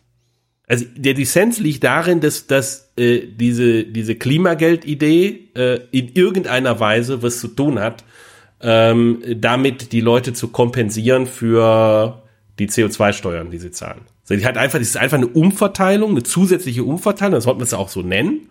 Ja, das sollen alle halt Lamsam verteilt werden. Das ist eine zusätzliche Umverteilung, hat aber nichts damit zu tun, dafür zu kompensieren, dass Leute Nachteile haben aus der höheren CO2-Besteuerung.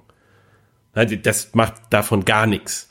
Und die zentrale Frage äh, um die Kosten für die aus der höheren CO2-Besteuerung, die ökonomischen Kosten aus der höheren CO2-Besteuerung, äh, äh, um die einzufangen, glaube ich, sind tatsächlich äh, Investitionen in Dinge, die diese Substitution ermöglichen. Und das heißt beim Wohnen insbesondere zu ermöglichen Stadtumbau. Ja, Stadtumbau und Stadtausbau, äh, also Städte weiter auch ins Umland greifen zu lassen, die dann entsprechend erschlossen werden. Nicht jede Stadt ist irgendwie in Deutschland eine völlige Metropole. Was du natürlich hast, ist, also ich stimme, ich stimme dir im Prinzip schon zu, aber äh, Holger hat der, der, der zeitliche Horizont hier ist nicht zu vernachlässigen. Ja? Also wenn du äh, und du musst es ja noch gar nicht mal mehr als pro Kopf machen. Angenommen, wir machen es nicht als pro Kopf, sondern wir machen es wirklich nur pro Kopf, aber bis zum gewissen Einkommen oder so. Das ist, dass du das wirklich und, das, und auch nicht die ganze Summe. Also am Ende wird wohl immer die Lösung eine, inter, eine interne Lösung sein müssen, weil wenn du nur Investitionen machst, dann sagt er ja, der derjenige, der schon sein Haus hat, ja, äh, der das gebaut hat, für den das sank ist, ja, der dann äh, wenn überhaupt, wenn er es verkaufen müsste, ja einen riesen Capital Loss hat, ja, weil er das Haus ja nicht mehr verkauft. Ja, weil, weil niemand mehr da draußen, genau, ja. Weil niemand mehr da draußen kommt. Also du, wenn, du dem da, wenn du dem sagst, der ja hier, ich baue da mal eine S-Bahn und eine grüne Wiese, dann wählt er natürlich erst recht AfD. Ja, das, das, ist, das ist ja, also das ist ja im Grunde genommen, also das ist ja eine sehr lange Geschichte. Also was du jetzt machst hier, das ist ja wie, das ist wie im Ruhrgebiet, ja, wo man dem Kumpel gesagt hat, also äh, erst hat man dem Kumpel vielleicht sogar gesagt, ja, du sollst jetzt bei Opel arbeiten. Das hat er natürlich nicht gemacht. Aber wir waren dann irgendwie schon froh, wenn sein Sohn dann bei, oder bei, ja, sein Sohn und seine Tochter bei Opel gearbeitet hat, ja. Oder jetzt im Krankenhaus arbeitet, in der Pflege. Äh, also das Beste, was man da überhaupt erreichen kann, ist, dass die Kinder von denen dann in die Stadt gehen, ja. Das ist klar, dass aus dieser Nicht-Ruhrgebiets-Sichtweise die Kinder natürlich, der Kumpel natürlich niemals studieren. Ja, okay, whatever. Also ähm, ähm, äh, oder studieren, wie, wie auch immer. Der Punkt ist, in dem Fall jetzt musst du, also das ist ja bestenfalls eine, eine Maßnahme, die über Generationen äh, sozusagen kompensiert. Ähm, und, und, und politisch, das, das ist, ich sage nicht, dass es irrelevant ist, ist, aber die Frage ist, ob das, ob, wie, wie sehr du, wie sehr du politisch den Stachel daraus nehmen kannst, wenn du nicht gleichzeitig relativ auch kurzfristig umverteilst. Es macht dir doch deutlich, ähm, dass die Kosten erstmal so massiv im ländlichen Raum anfallen, da zentral sind. Und das heißt, dass du entweder diese Substitution vom ländlichen Raum weg ermöglichen musst oder in anderer Art und Weise Lösungen finden musst, äh, die die weitere Nutzung des ländlichen Raums ermöglichen, weil auch darüber kann man natürlich diskutieren, dass auch die Nutzung des ländlichen Raumes äh, äh, als Wohnort und nicht nur um Kartoffeln anzubauen, äh, äh, durchaus auch Vorteile hat für, für die Gesellschaft. Ja, wir haben auch äh, gewisse soziale Stabilitäten in Deutschland, die daraus herrühren, dass wir nicht das gleiche Modell haben wie in Frankreich oder in England, wo sich wirtschaftliche Aktivität weitestgehend auf die Hauptstadt äh, konzentriert. Und der Rest ist, also in, in, in England insbesondere, bitterarm. Diese Situation haben wir ja nicht. Wir haben ja relativ ausgeglichene äh, Lebensverhältnisse. Du musst darüber nachdenken und damit machst, da machst du nichts, wenn du den Leuten irgendwie äh, Peanuts gibst, äh, als die Einnahmen umverteilst aus der aus der CO2-Steuer. Für manche Leute ist es nicht Peanuts. Das ist das Ja, Natürlich ist es ab 2045, wenn keiner mehr CO2 verbraucht, dann muss es Peanuts sein. 2045, Also, da, da müssen wir erst mal hinkommen, Junge. Wir müssen erst mal 2045 wirklich auf Junge! Kommen. Also bi- bis dahin kann ja viel passieren. Also bis dahin kann noch drei, zehnmal die AfD gewählt werden. Also ich meine, ja, also ich, ich, ich, ich, bestreite überhaupt nicht, dass man das nicht tun muss. Nur, dass es ohne schneller auch Cash-Transfers geben wird, das bezweifle ich auch. Die jetzt langsam sein müssen, da stimme ich dir zu. Also das erste ist Lamsam, das zweite ist, ich glaube, das ist nicht notwendigerweise effiziente Nutzung der Mittel und sie adressiert im Kern das Problem nicht. Ähm, aber gut. Lump Sum meint ihr, ne? Pauschalbetrag Ja. auf Deutsch. Ja. Pauschal. Okay, alles klar. Weil ich mich zwischendurch immer gefragt habe, warum mir langsam, äh, aber das ist das hat irgendwie keinen Sinn Gut. gegeben. Ja, dann sind wir, jetzt sind wir, glaube ich, bei äh, unserem Sozialthema noch. Und dann denke ich, sollten wir doch über das Bürgergeld reden. Das so, Bürgergeld. Bürgergeld, Äh, du meinst Hartz IV ist umbenannt worden, ne? Ja. Ja. Eigentlich hätte es geben sollen mehr Geld, es hätte geben sollen weniger Gängelung, es hätte geben sollen äh, höhere höhere ähm, Schonvermögen hätte es geben sollen und auch einen längeren Zeitraum, bei dem, in dem du in deiner Wohnung ble sitzen bleiben darfst, selbst wenn sie zu teuer ist nach diesen Gesetzen, die es da gibt. Das wollte die Bundesregierung, die Opposition wollte das nicht. Also die CDU hat äh, über den Bundesrat, wo es zustimmungspflichtig war, ähm, Nein gesagt, hat das Ganze in den Vermittlungsausschuss geschoben und heute, wir zeichnen auf am 22. November 2022, heute äh, ist aus dem Vermittlungsausschuss dann gekommen, ähm, sie hätten sich geeinigt, äh, sie würden das also abstimmen wollen und zwar so, dass es zwar diese 50 Euro mehr gibt, aber das Schonvermögen wird abgesenkt von 60.000 auf 40.000 Euro, die du behalten darfst äh, pro Person beziehungsweise äh, pro Haushaltsvorstand. Jede weitere Person im Haushalt darf 15.000 Euro behalten. Äh, außerdem äh, darfst du nur ein Jahr lang in einer nicht angemessenen Wohnung wohnen bleiben. Und vor allen Dingen, das war der CDU besonders wichtig, die Gängelung der Menschen darf ab dem ersten Tag stattfinden. Das heißt, es wird weiterhin diese äh, Sanktionen geben. Das aus einem Menschenbild herauskommt. Das ist das Bild vom faulen Arbeitslosen.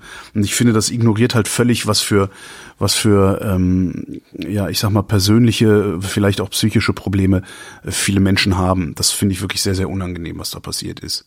Okay, de- deine, das ist deine Einschätzung. Absolut, ja, ja, ja, ja. Ich äh, äh, teile manche Dinge davon, äh, äh, manche Dinge ähm, will ich zumindest ökonomisch. Das heißt nicht, dass man vielleicht in einer moralischen Abwägung Nee, nee, ich gehe da komplett moralisch dran, ja, ja.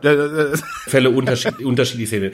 Fang, fangen wir mit deinem letzten Punkt an. Ich glaube, für die, für viele Menschen ist es so, dass Arbeit nervt. Ähm, dass man gerne weniger arbeitet äh, und das ist auch überhaupt nicht moralisch verwerflich. Das ist irgendwie, das ist quasi biblisch, ja. Also Herauswurf aus dem Paradies heißt nicht nur Erkenntnis, äh, sondern heißt halt auch ähm, äh, dass man halt arbeiten muss und das Arbeiten leid ist. Und ich glaube auch aus einer linken Perspektive ist es völlig okay zu sagen, äh, äh, dass äh, die, die Kritik, äh, die frühe Kritik jedenfalls an den Kapitalisten war, die haben Einkommen, ohne dafür schaffen zu müssen. Ähm, und äh, das ist moralisch verwerflich. Also insofern, insofern bin ich nicht ganz da bei dir zu sagen, dass äh, äh, für äh, niemanden äh, man so etwas braucht wie äh, äh, dann auch äh, ein bisschen Druck vielleicht, äh, um zu arbeiten. Ähm, jetzt ist natürlich die Frage, äh, wie stark sind denn die Anreize, die man setzen muss? Und da bin ich dann durchaus bei dir. Und da sagt auch, das sagt auch durchaus die Arbeitsmarktforschung, dass für die meisten Menschen brauche ich diesen Sanktionsdruck notwendigerweise am Anfang nicht. Warum? Weil die meisten Arbeitslosen, auch längerfristig Arbeitslosen, die sind relativ jung. Und weil sie relativ jung sind, haben sie noch viel Arbeitszeit vor sich, potenzielle Arbeitszeit. Und wenn sie Arbeit finden, dann verbessern sich langfristig auch ihre Arbeitsmarktchancen. Und dadurch haben die Leute, wenn sie jung sind, relativ scharfe Anreize eigentlich zu arbeiten. Und an der Stelle äh, muss man dann abwägen zwischen den Fällen, die man eben hat, wo Leute aus äh, ich sage jetzt mal im weitesten Sinne äh, des Wortes Krankheitsgründen, das heißt ja genannt, psychische Probleme etc., die dann entsprechend äh, vielleicht es nicht schaffen, ähm, die Stunden zu arbeiten, die sie arbeiten sollten eigentlich, damit sie überhaupt Anspruch haben, jedenfalls im bisherigen System, Hartz IV zu beziehen. Ansonsten gibt es ja noch die Sozialhilfe für diejenigen, die gar nicht arbeiten können. Ja, also Anspruchsvoraussetzung bei Hartz IV war ja immer, dass man verspricht nicht arbeiten zu gehen. Ja. Dass man, dass man eine, nein, dass man die, dass man grundsätzlich fähig ist zu arbeiten. Ja. Ja, sonst hatte man keinen Hartz-IV-Anspruch, sondern nur den etwas schlechteren äh, Sozialhilfeanspruch. Das war ja der Vorgänger von Hartz IV, da gab es nur den Sozialhilfeanspruch. So, insofern äh, ist es so ein bisschen abwägend. Es gibt aber eine Gruppe, ähm, für die das äh, vielleicht anders aussieht. Und das sind die Alten. Ähm, für die ist es durchaus so, dass äh, die haben keine lange Zeit mehr vor sich und äh, verbessern nicht ihre Arbeitsmarktchancen, äh, wenn sie jetzt noch ein Jahr arbeiten, bevor sie in Rente gehen. Ähm, und an der Stelle kann es durchaus sinnvoll sein, den Leuten von vornherein zu sagen, hör mal zu, du musst aber trotzdem suchen. Ja, ähm, weil du bist in der Lage. Du bist in der Lage zu arbeiten und ähm, so. Jetzt kann man abwägen, wie wichtig das ist. Vor allen Dingen wüsste ich gerne, wie, über wie viele Menschen reden wir da überhaupt? Also ich habe im ja, Hinterkopf, dass 70 Prozent aller Sanktionsklagen, also aller Klagen gegen Sanktionen durch die Jobcenter, ähm, positiv beschieden werden. Also 70 Prozent der Sanktionen sind illegal, die da verhängt worden sind. Und das sind nur die, wo geklagt wurde. Ich habe das Gefühl, dass wir über, ja im Grunde über ja fast fast schon einen Strohmann reden. Na halt, das ist halt so, dass natürlich in dem Fall, wenn Dinge grundsätzlich sanktioniert werden, wenn das der Regelfall ist, dass Fehlverhalten sanktioniert wird, dass dann sich ein anderes Verhalten einstellt, als wenn es nicht sanktioniert wird. Das heißt, du kannst, du kannst überhaupt nicht aus der alten Situation schließen, darauf, wie das Verhalten sein wird, wenn es nicht sanktioniert wird. Ja, also ähm, ich weiß, wenn ich durch Bonn fahre, da geht die Polizei rum und zu selten vielleicht, ja, und äh, äh, verteilt durchaus mal Knöllchen, wenn Leute auf dem Radweg parken. Wenn ich in Mailand rumgefahren bin mit dem Fahrrad, dann hat die Polizei niemals Knöllchen verteilt. Wenn Leute auf in zweiter Reihe, Radwege gab es damals in Mailand relativ wenig, ja, äh, äh, geparkt haben. Wenn ich da mit dem Fahrrad rumgefahren bin, muss ich immer um diese Autos, die in der zweiten Reihe parken, fahren.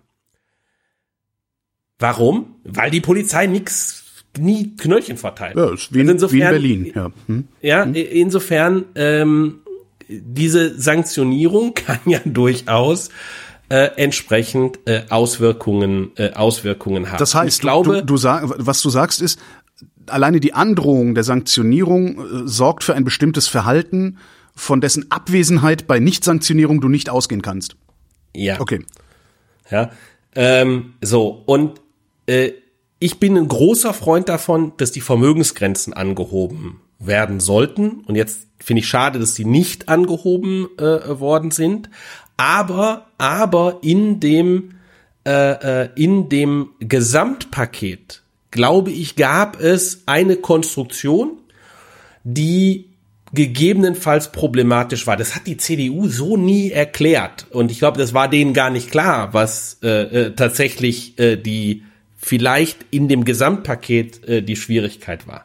Also das ursprüngliche Paket war, dass, ne, dass ich äh, 60.000 ähm, Euro ähm, äh, Vermögen haben konnte pro Erwachsenem. Nicht pro ja, Haushaltsvorstand, das heißt, sondern pro Erwachsenem. Okay. Pro Erwachsenen. Okay. Das heißt, die Bedarfsgemeinschaft konnte mit 120.000 Euro in die ähm, äh, in die äh, in, in, in die ins Bürgergeld fallen und konnte dann für zwei Jahre lang ohne Anspruch äh, auf, also ohne Kontrolle, äh, die Wohnung weiter bezahlt bekommen. Und ohne Sanktion, wenn man nicht Arbeit suchte.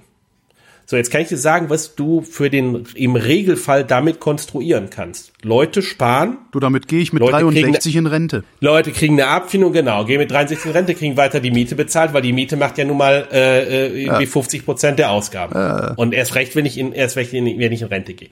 Diese Konstruktion halte ich tatsächlich im Sinne von einem Frühverrentungsproblem, wo wir ja sowieso schon einen Arbeitskräftemangel haben.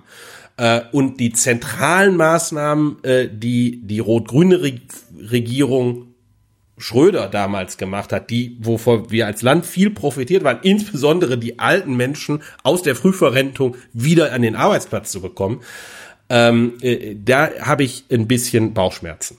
So, warum halte ich die Geschichte mit den Vermögensgrenzen? Halte ich es an sich für gut? Da geht es eher um die jungen Leute wieder weil die jungen Leute damit bessere Anreize haben, selber Vermögen zu bilden. Du hast Ach so, ja, die, klar, du hast, ja. du hast die, du hast die Situation Ja. in Deutschland gehabt, dass für jemanden, der, ich sag jetzt mal, im weitesten Sinne prekär beschäftigt ist, also für den auch nennenswertes Risiko äh, bestand, äh, längerfristig mal arbeitslos Ja. werden. Der braucht nichts zu sparen, weil das wird dir sowieso abgenommen. Ja. Richtig, ja. Das heißt, du hast halt eine irre Vermögenssteuer für Arme in Deutschland gehabt. Von daher halte ich für sehr richtig, diese Vermögensgrenzen äh, äh, zu steigern. So dazu gibt's auch eine Studie, allerdings für die USA, äh, von einem Co-Autoren von Rüdiger und mir, äh, dem Felix Welschmied, äh, die er ja schon vor langer Zeit äh, angefertigt hatte, war damals ursprünglich Teil seiner, seiner Dissertation. Ähm, und was der zeigt halt für die USA ist, dass äh, auch in den USA haben wir Vermögensanrechnungen auf äh, so solche Sozialhilfeleistungen äh, und dass die Regelung in den USA, die gilt, die großzügiger war als die äh, alte deutsche Regelung, ähm, dass die zu harsch äh, ist, weil sie dazu führt, dass die jungen Leute zu wenig Vermögen bilden und zu schlecht versichert sind. Also die könnten eigentlich mehr selbst initiativ Vorsorge betreiben. Versichert im Sinne von äh, Altersvorsorge. Nee, im Sinne von, im Sinne von, im Sinne, sich selbst versichern. Also ne, mein Einkommen geht zurück, ich kriege die Sozialhilfe, aber ich habe ja noch Geld, also stocke ich so ein bisschen Okay, auf, verbrauche okay, mein mhm. Vermögen und mein Konsum bricht nicht Okay, so stark. äh, für schlechte Zeiten sparen. Für schlechte Ach, genau, Zeiten okay, äh, ja. sparen vorgesorgt haben. Ja, äh, also die die jungen Leute sind zu schlecht vorgesorgt und haben einen zu stark äh, fluktuierendes äh, flu- fluktuierenden Konsum. Ähm, und natürlich ist, ist Ziel von solcher sozialen Sicherung ist ja, den Konsum von Menschen nicht zu sehr einbrechen zu lassen. Also ne, nicht so sehr, bis es halt fürchterlich anfängt weh zu tun. So, insofern, äh, das ist, was verloren geht.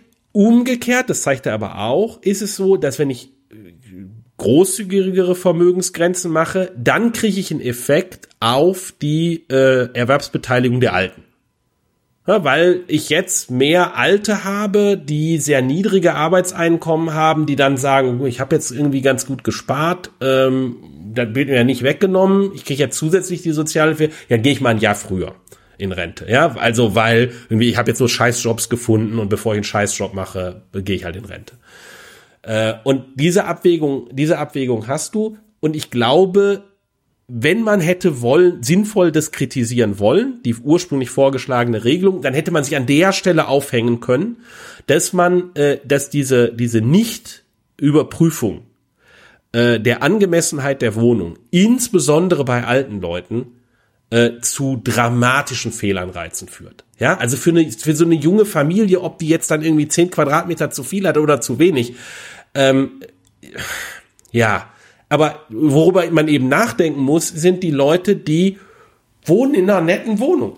Ja, geben, die geben vielleicht sogar viel aus für Wohnen, weil ihnen Wohnen sehr viel wert ist von ihrem Einkommen. Und sagen, überlegen sich dann, oh, können die eigentlich mit 63 in Rente gehen? Oder mit 60 vielleicht, ja? Irgendwie dann noch Abschlag und dann so hin hier und da und dann mache ich noch zwei Jahre Bürgergeld und dann. Naja, vor allen Dingen, in ich, was, was, was, was wir ja gar nicht, gar nicht auf dem Schirm haben dabei ist, du hast ja vorgelagert, gibt's ja auch noch Arbeitslosengeld. Also Arbeitslosengeld Richtig, 1. du hast, du hast, du hast, Arbeitslosengeld und 1, wenn du, 18 Monate lang. Na, 24, ne? Wenn ich 60 bin, 24, oder? 24. Ich meine, ich hätte sogar 24 Da müssen wir Monate. doch mal nachgucken. Aber Ja. und selbst wenn es 18 sind, dann habe ich 18 Monate das, dann habe ich zwei Jahre äh, Schonvermögen und Schonwohnung. Das heißt, ich habe, äh, ja, ich komme so auf dreieinhalb bis vier Jahre. Ähm, das heißt, ich kann, äh, je nachdem, wie alt ich jetzt bin, also was für ein Jahrgang ich bin, kann ich halt mit 60 in Rente gehen und kriege den Rest überbrückt. Ja, ja.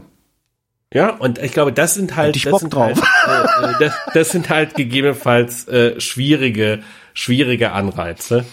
Ähm, Wie würde man das auflösen? Theoretisch würde es es altersabhängig, natürlich altersabhängig machen. Ja, ja, aber, aber das Problem ist ja die Kohle, die ich als junger Mensch anspare, weil es für mich sinnvoll erscheint, die will ich als alter Mensch nicht haben, weil ich dann äh, diese Kohle abgenommen kriege. Also habe ich ja schon wieder keinen Anreiz, das anzusparen.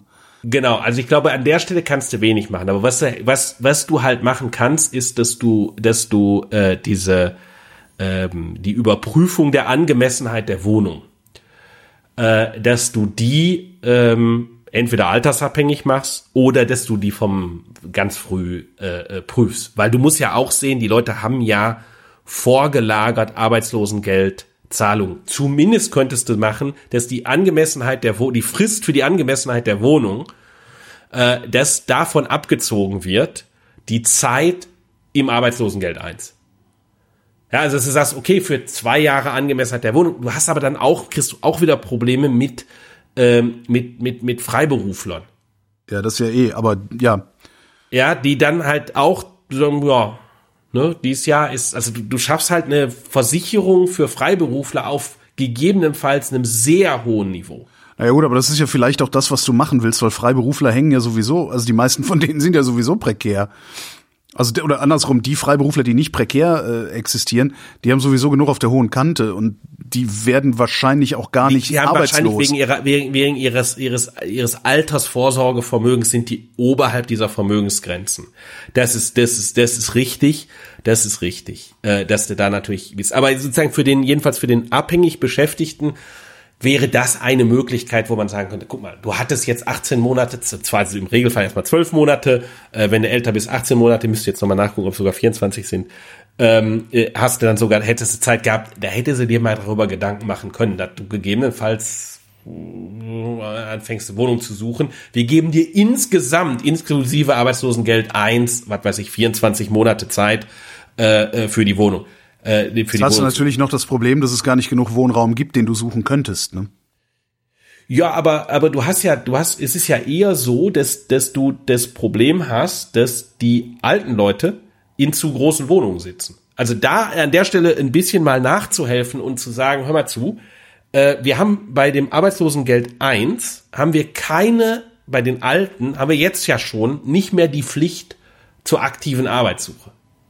Ja, äh, aber dann hätte hast du wenigstens die Pflicht zur aktiven Alternativwohnungssuche.